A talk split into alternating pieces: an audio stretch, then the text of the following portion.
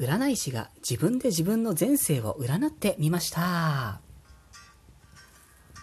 私、占い師のティモがお送りしております、スーセイジャンクション第39回でございます。いつもお世話になっております。今日はタイトルの通り、自分で自分の前世を占ってみました。そんなお話でございます。えー私のラジオでですね、リスナーさん参加型企画、あなたの前世占いますというのをちょっとやってみようかなと思いまして、まずは初っ端のこの私自身、自分自身を占ってみました。えーお聞きになってくださった方で、やってみたいな、占ってほしいなと考えてくださった方は、このトークの概要欄に私のブログのリンクを貼っておきますので、そちらからエントリーしてみてくださいね。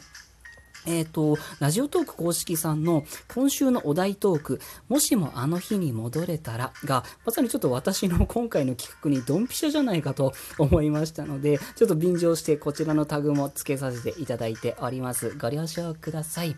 それでは早速参りますか。私の今の人生に最も影響の強い過去性がどんなものだったのか、占ってみました。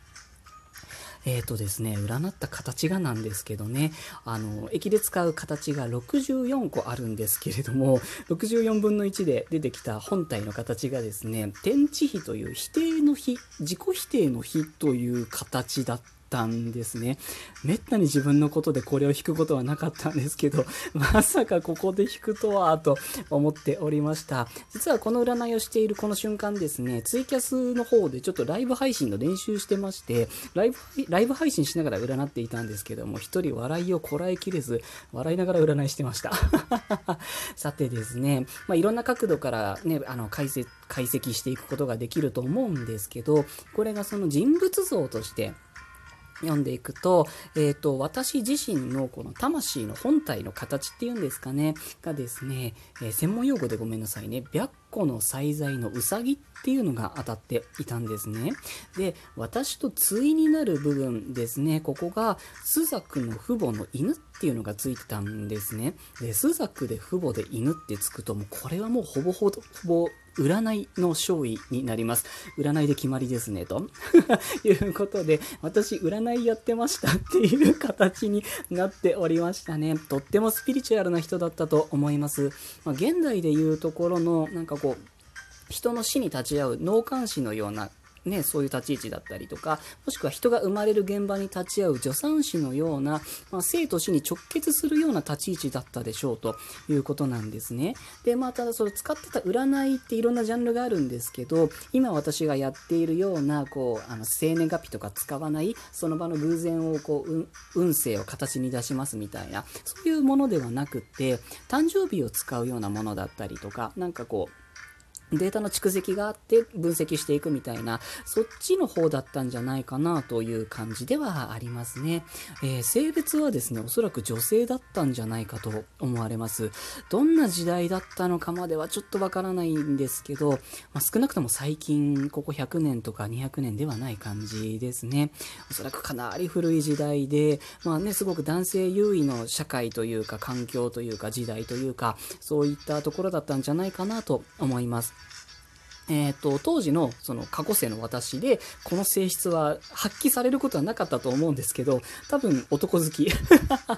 でしたねただまあそのおそらく男性とまあ、肉体的なね、精神的な関係を持つことはなく、まあ、占いに全てを捧げた感じじゃないかなと。まあ、あと、あんまりモテなかったでしょうと。いうね、まあ、時代背景、社会背景、その時の環境が大きかったと思います。占う前はですね、個人的には、あの、ネイティブアメリカンのシャーマンの見習いみたいなものだったんじゃないかなって、こう、ほやほやと想像はしていたんですよ。もう占い外せば即死につながるような、それぐらいのね、厳しい世界の、あの、生き方をしていたんじゃないかと思っていたんですけど、やっぱそれに近い感じかなと、そういうふうに読めましたね。なんか占いをやるし、またやらなければいけない、もうそういった環境だったんじゃないかなと思います。まあ、ざっくり言うとなんんですけど、ま、モンゴルのようなイメージの草原があって雷が落ちるみたいな、なんか、そんな土地の、ま、巫女さん、わかりやすく言うと巫女さんというか、女性の寝食のような、うん、そんな感じですね。えー、お兄さんがいたはずで、この人、私自身ですけど、この人って言います。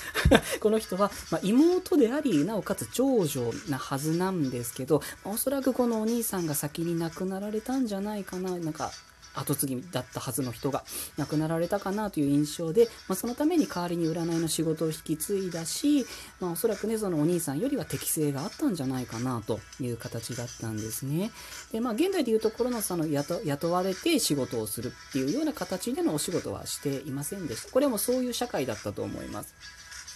で、えっ、ー、と、まあ、自らのためにね、自分のために占いをするんじゃなくて、まあ、部族と言いますか、何と言いますか、全員のために占いをして、言うべきことは言いますと、でまあ、その部族を率いる指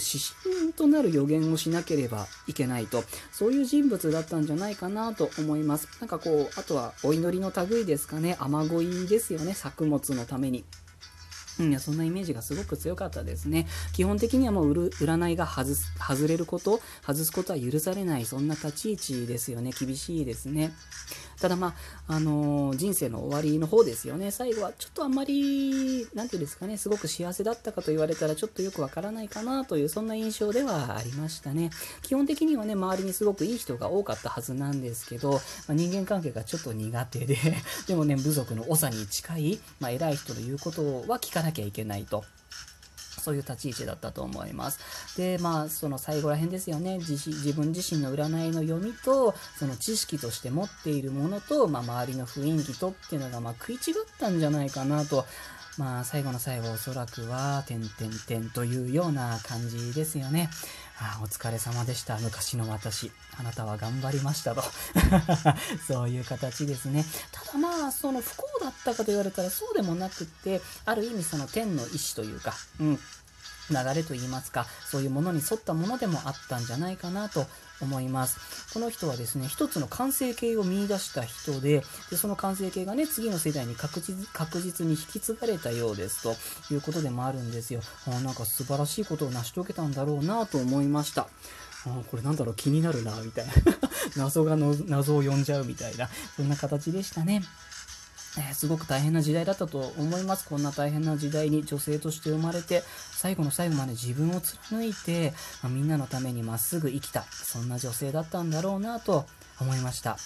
え、まあ、この過去生の経験値というのは、間違いなく今の私に生きてますよね。私、占い独学なんですよね。そりゃそうですよね。っていう感じですね。ここまで喋ってて思ったんですけど、さっきのね、兄がいて、長女がいて、なおかつ妹でっていうのは、今の私の兄弟関係がまさにそうなんですよね。やっぱりなんかどこか似ているところがあるんじゃないかなと、やっぱり影響が一番大きいというふうに占ったので、そういう家族構成とかがちょっと似たりしてるのかなと思いました。とても不思議な形だったんですが、いいものを見せていただきました。これは私自身とっても元気が出ましたね。ということで、えっ、ー、と、ちょっと興味持っていただいた方、占わせていただきますので、よかったら概要欄からブログに飛んでみてください。皆様のね、占いの形がどんなものになるのか、ちょっと想像がつかないんですが、ぜひぜひエントリーしてみてください。エントリーをいただいた順に回答させていただきますので、のんびりお待ちください。今この音源を取っている時点で2名様か3名様いただいてます。ありがとうございます。ゆっくりお待ちください。というところですかね。今日はこの辺りでおしまいとさせていただきます。いつも最後までお聞きになってくださって、またいいねなどを押してくださって本当にありがとうございます。大変励みになっております。ぜひまた遊びにいらしてくださいね。どうぞよろしくお願いいたします。それでは今日はこの辺りで失礼いたします。